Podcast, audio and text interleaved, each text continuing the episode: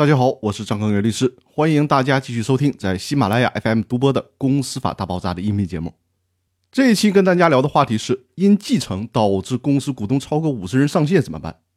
上一期的音频提到了继承人默认情况下按照同一顺位继承人的人数平均分割被继承人的股权，但现实当中有一种情况，可能因为继承的问题，会使得有限责任公司的股东人数超过五十个人。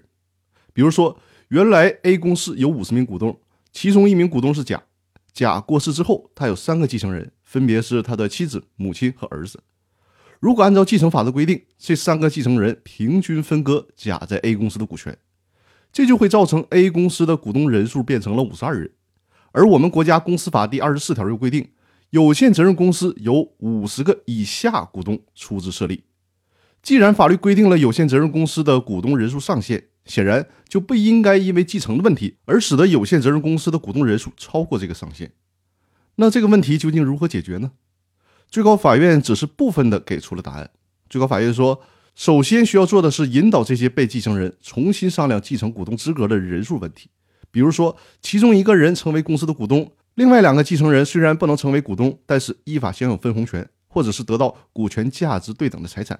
比如说，本来这三个人。可以分别继承公司百分之二的股权，这百分之二的股权可以估值成价值人民币二十万，那就建议其他两个继承人每个人套现二十万，以保证公司的股东人数不超过五十人。最高法院给出的另外一个解决办法就是引导公司由有限责任公司变成股份有限公司。以上就是最高法院给出的两个建议，但假设以上两个方案继承人和公司都不接受，该怎么办呢？最高法院没有给出进一步的答案。只是强调，无论如何不能使得公司的股东人数超过五十人。我个人认为，一旦因为上述情况发生纠纷，法院在判决的时候，恐怕只能把被继承人的股份变现之后，让继承人获得股权的现金价值了。但是如果不通过法院，而是请律师帮忙出主意的话，我就建议这三个人成立一个持股平台来持有继承来的股份。